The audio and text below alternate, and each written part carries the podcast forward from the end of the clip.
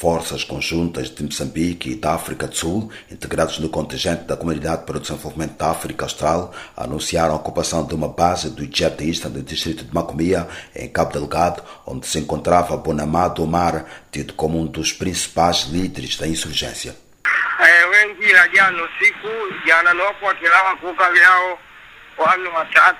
Eles entraram a atirar na noite do dia 1 de janeiro e três pessoas, todas adultas, foram atingidas mortalmente pelos disparos na aldeia Nova Residência.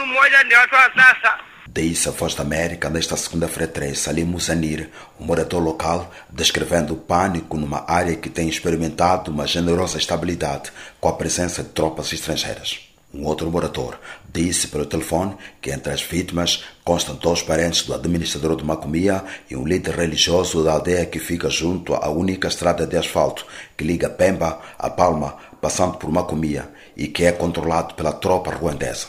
Três mortes. Um, um primo da administradora, o segundo o tio, o tio do administrador, a, a terceira pessoa é uma pessoa desconhecida, mas é natural de Nova Zambesa mesmo.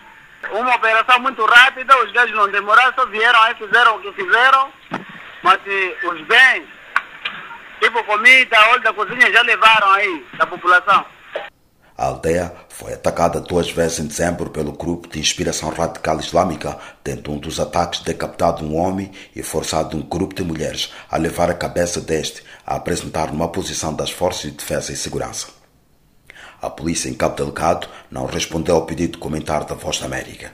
Mais a leste de Macomia, o grupo invadiu a aldeia Nangororo, no distrito de Meluco, na noite de domingo 2, queimando e saqueando uma barraca quando passavam para o interior, relataram nesta segunda-feira 3 vários moradores locais por telefone. O presidente moçambicano Filipe News disse que o ano de 2022 deve ser decisivo na luta contra o terrorismo e exigiu, durante uma parada militar no quartel de Moeda, das forças militares a captura imediata ou eliminação física dos líderes da insurgência que operam nas províncias de Cabo Delgado e Niassa.